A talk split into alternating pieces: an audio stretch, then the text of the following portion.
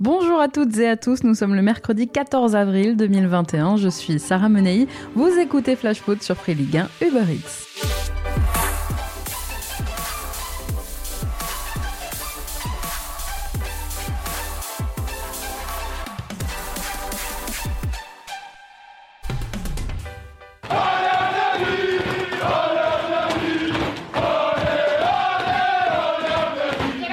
Sont en demi. Vous venez d'entendre la joie du vestiaire parisien hier soir après le coup de sifflet final. Bonheur non dissimulé des joueurs du Paris Saint-Germain après avoir éliminé le champion d'Europe en titre, son bourreau de Lisbonne. Bonheur surtout de s'être qualifié pour la deuxième année consécutive en demi-finale de Ligue des Champions. En France, seul Saint-Etienne en 75 et 76 et Marseille en 90 et 91 y étaient parvenus avant Paris. Pourtant, Paris hier soir a souffert comme à l'aller face au Bayern. Paris a été malmené, mais Paris courageux l'a fait, porté par un Neymar des grands soirs et un Idriss Gueye inépuisable machine de guerre au milieu, Paris a signé l'un des plus grands exploits de son histoire européenne. Neymar n'a certes pas marqué, mais il a fait danser la samba au Bavarois. Ce PSG s'est pourtant incliné 1-0 sur un nouveau but de son ex, Eric Choupo-Moting, parce qu'il fallait que ce soit lui. Deux buts en deux matchs contre Paris, forcément. Mais paradoxalement, la défaite parisienne d'hier soir au Parc est plus riche d'enseignements positifs que la victoire du match aller. Hier soir, les Parisiens ont mieux entamé la rencontre, par exemple, y mettant l'intensité et l'engagement nécessaire en se procurant aussi plus d'occasions que son adversaire. Pourtant, donc, contre le cours du jeu, c'est bien le Bayern qui était devant au score à la mi-temps. La seconde période, on l'a passée en apnée. Les deux équipes se rendaient coup sur coup et leurs deux géants dans les cages, Manuel Neuer et Kaylor Navas, ont multiplié les coups d'éclat. Les dernières minutes de la rencontre ont été irrespirables pour les supporters parisiens, tant les Bavarois ont poussé pour marquer ce but salvateur en vain.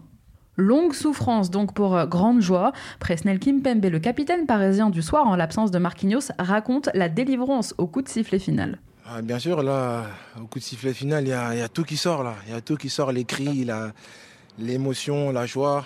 Et euh, voilà, le, fait de se rendre compte qu'on est qualifié en, demi-finale, c'est beau, c'est beau après un match comme ça. C'était euh, un match très difficile, très engagé, mais voilà, l'équipe a su, a su répondre présent avec beaucoup d'engagement et beaucoup de, force mentale. Au cœur d'une saison aux hiérarchies chamboulées et au corps meurtri par le rythme fou que le calendrier leur impose, et après avoir éliminé le FC Barcelone en huitième et le Bayern Munich donc en quart, cette aventure européenne des Parisiens commence sérieusement à prendre des airs d'épopée. Appelez ça une revanche si vous voulez, mais c'est encore plus grand ce qui s'est joué hier soir au Parc des Princes, parce qu'avec ce match, eh bien Paris continue d'écrire sa légende. Paris est entré un peu plus dans l'histoire du foot français et européen, mais surtout Paris se rapproche un peu plus de son objectif ultime, de son rêve de soulever un jour la coupe aux grandes oreilles. Côté Bayern, où l'on était privé hier soir de nombreux titulaires habituels, on n'a pas été assez tranchant et ce matin on tombe quand même de haut. À deux mois de l'euro, nous on retiendra la très bonne performance de Lucas Hernandez, aligné hier soir en charnière aux côtés de Jérôme Boateng. Son duel avec Neymar nous a offert du grand spectacle. Mais pour lui, pour Benjamin Pavard, comme pour les deux anciens Titi parisiens, Kingsley Coman et Tanguy Kouassi, l'aventure s'arrête là. Au revoir ce soir, nous connaîtrons le nom du futur adversaire du PSG en demi-finale. Qui de Manchester City ou du Borussia Dortmund qui s'affrontent à 21h retrouveront les Parisiens au prochain tour. À l'aller la semaine dernière, ce sont les Citizens qui s'étaient imposés de buts 1 à l'Etihad. Mais quel que soit le prochain adversaire qui se dressera sur la route du PSG, sachez que les trois dernières équipes qui ont éliminé le Bayern ont été sacrées au bout. L'Europe est prévenue. D'ailleurs, l'autre bonne nouvelle du soir pour les Parisiens, c'est que comme le stipule le règlement, l'UEFA, les avertissements reçus pour les joueurs qualifiés en demi sont annulés. Autrement dit, si Neymar, Idriss Gueye ou Marco Verratti écopent d'un carton jaune en demi-finale, ils ne seront pas suspendus pour une éventuelle finale. Allez, on passe à notre déclat du jour. C'est mon cœur qui parle. vous avez un chef d'espoir qui dit notre retenue.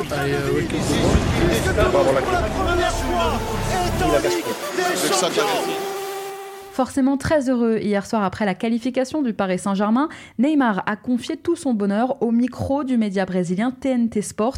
Je le cite, ma prolongation au PSG n'est plus un sujet. Évidemment que je me sens très à l'aise ici et comme à la maison à Paris, je me sens plus heureux que je ne l'étais auparavant. Voilà ce qu'a donc affirmé Neymar à l'issue de la rencontre, confirmant donc qu'il va très probablement rester à Paris et prolonger son contrat avec le PSG. Alors si rien n'est encore signé, sa prolongation ne semble plus qu'être une formalité. Je pense qu'il sera là pour encore plus plusieurs années, a de son côté confié le président du PSG, Nasser El Khalifi, à Sky Italia hier soir. Mais si Neymar est si heureux à Paris, Kylian Mbappé n'y est pas pour rien. Dans un entretien justement accordé cette semaine à France Football, le Brésilien s'est livré sur sa relation avec Mbappé, Mbappé qui l'aurait énormément aidé dans son acclimatation à Paris. Je le cite, Kylian m'a beaucoup appris sur la manière d'être français, il m'a expliqué la mentalité française, je lui dois une grande partie de mon adaptation et par conséquent mon bonheur d'être ici. Bon, ces deux-là sont heureux à Paris, pourvu que ça dure. Une dernière info pour clôturer cette page Ligue des Champions. La règle, vous savez, du fameux but à l'extérieur qui aura finalement permis au PSG de se qualifier dans le dernier carré de la Ligue des Champions serait sur le point d'être en partie supprimée en Coupe d'Europe à partir de la saison prochaine. Selon le nouveau règlement qui devrait être adopté dès ce vendredi, les buts à l'extérieur inscrits pendant la prolongation d'un match retour ne procureront plus d'avantages particuliers en cas d'égalité. La règle devrait continuer quand même de s'appliquer pour les buts inscrits dans le temps réglementaire. Longtemps débattue mais jamais tranchée, cette question, cette proposition est poussée depuis longtemps par les plus grands clubs européens, notamment par leur coach, qui aurait quand même, selon la presse anglaise aujourd'hui, refusé de supprimer complètement cette règle. Allez, on passe à la rubrique vintage. Je crois qu'après avoir vu ça, on peut mourir tranquille. Enfin, le plus tard possible, mais on peut. Retour à la Ligue 1. Dans la rubrique Vintage, tous les mercredis, je vous raconte les coulisses d'un événement marquant de notre foot avec des archives, des témoignages. Aujourd'hui, on revient sur le jour où le FC Nantes a été sacré champion de France pour la dernière fois. Et oui, il y a 20 ans déjà, le dernier titre du FC Nantes. Dans un mois, les supporters nantais fêteront l'anniversaire de ce titre alors que le club traverse eh bien actuellement une bien sombre saison en Ligue 1 et risque même aujourd'hui de descendre. C'était donc il y a 20 ans, le monde venait de basculer dans les années 2000 et Nantes dominait le football français. Une autre époque, un autre temps. 5, 4, 3, Attention 2, 1, top de Bonne année à tout le monde Ça y est, regardez, on- Souhaite la plus douce des années possibles. Très bonne, très heureuse année 2000 à vous tous. Cette année-là, la France est évidemment toujours championne du monde, mais surtout les Bleus viennent de remporter l'Euro aux Pays-Bas. Zizou est à son apogée et la France a véritablement pris goût au foot. L'engouement est total. À cette époque-là aussi, bah, Free proposait déjà Internet avec la DSL. Les téléphones et les ordinateurs portables se démocratisaient. Le monde effaré découvrait le terrorisme international et la France découvrait la télé-réalité. 11 célibataires coupés du monde. Philippe, Laure, Aziz, Loana, Jean-Édouard, Julie, Sylvie, Kimi, Fabrice. Kenza. Alors pendant ce temps-là, vous, dans votre Walkman ou dans votre radio, vous écoutiez sûrement ça.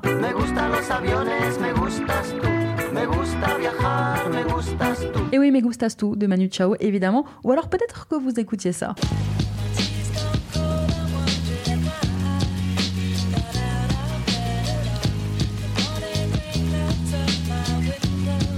Eminem et Dido avec le son Stan étaient en tête des charts et au cinéma surtout, surtout, il y avait ça. Mon nom est Maximus Decimus Meridius, commandant en chef des armées du Nord, général des légions Félix, fidèle serviteur du vrai empereur Marc Aurel, père d'un fils assassiné, époux d'une femme assassinée. Et j'aurai ma vengeance. La bonne époque. Côté foot, c'est ce qui nous intéresse quand même. Le Bayern et Los Galacticos du Real Madrid se tiraient déjà la bourre en Ligue des Champions. La star du moment, Figo, venait de quitter le Barça pour signer au Real. Et en Ligue 1, eh bien, retour en arrière donc sur ce qui a été finalement la dernière année de gloire du FC Nantes. Auréolé de deux Coupes de France acquises coup sur coup en 99 et en 2000, Nantes, cet été-là, a conservé quasiment le même effectif. Aucun chamboulement majeur à l'intersaison, si ce n'est peut-être le départ d'Antoine Sibierski pour Lens. Et justement, ça commence mal pour les Nantais. Fin juillet à la Beaujoire, les Canaries perdent leur premier match 2-0 contre les 100 et or d'un certain Roland Courbis. Un mois plus tard, Pedro Miguel Paoletta vient d'arriver au Girondins de Bordeaux pour remplacer Sylvain Wiltord, parti à Arsenal. Et dès son premier match en France, le Portugais inscrit un triplé contre Nantes. Les Canaries s'inclinent lourdement 5-0 contre Bordeaux et c'est la Ligue 1 tout entière qui découvre Paoletta. À Nantes, à ce moment-là, le club a quelques difficultés économiques. Personne, il faut le dire, à cette époque ne croit vraiment en cette génération nantaise. Mais le déclic va arriver à Noël et après la trêve, les Nantais vont enchaîner 18 victoires sur les 24 derniers matchs qui viennent récompenser un groupe qui n'aura rien lâché jusqu'au bout. Meilleur passeur du championnat, Eric Carrière cette saison-là est élu meilleur joueur du championnat et Reynald Denouex meilleur coach. Trois Nantais seront appelés en équipe de France à l'occasion de la Coupe des Confédérations en 2001 à l'issue de cette saison. Eric Carrière, Michael Landreau et Nicolas Gillet arrivent en bleu. Mais surtout avec une équipe composée à 80% de joueurs issus de son centre de formation, Nantes cette saison saison-là impose son style, parce que ce dernier trophée nantais symbolise évidemment l'époque glorieuse marquée par une vision du jeu, un label, le jeu à la nantaise, un foot offensif, direct, rapide, très spectaculaire, un foot défendu et perpétué par trois éducateurs du club, anciens ou futurs coachs de l'équipe première, José Arribas, Coco Ciodo et Reynald Denouex. Ce 12 mai 2001, à 23h, les supporters nantais peuvent exulter. Le FC Nantes vient de s'imposer 1-0 grâce à Marama Vairua à la Beaujoire face à l'AS Saint-Etienne. Une victoire synonyme de huitième titre de champion de France pour les Canaries. Monsieur Brennan n'a pas encore sifflé, Eric Carrière qui a levé les bras. Si, c'est officiel, c'est officiel.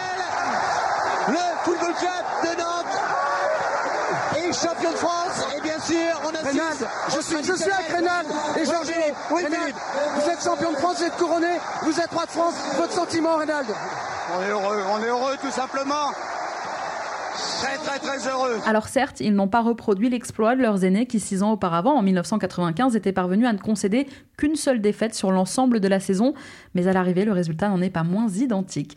Cette saison-là, c'est l'OL qui terminera deuxième à 4 points des Nantais, les prémices là aussi d'une domination lyonnaise à partir de la saison suivante et qui va durer 7 ans.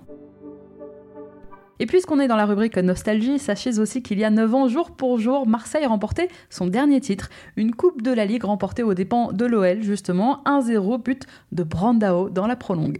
Allez, Chéreau, le petit ballon vers Brandao. Brandao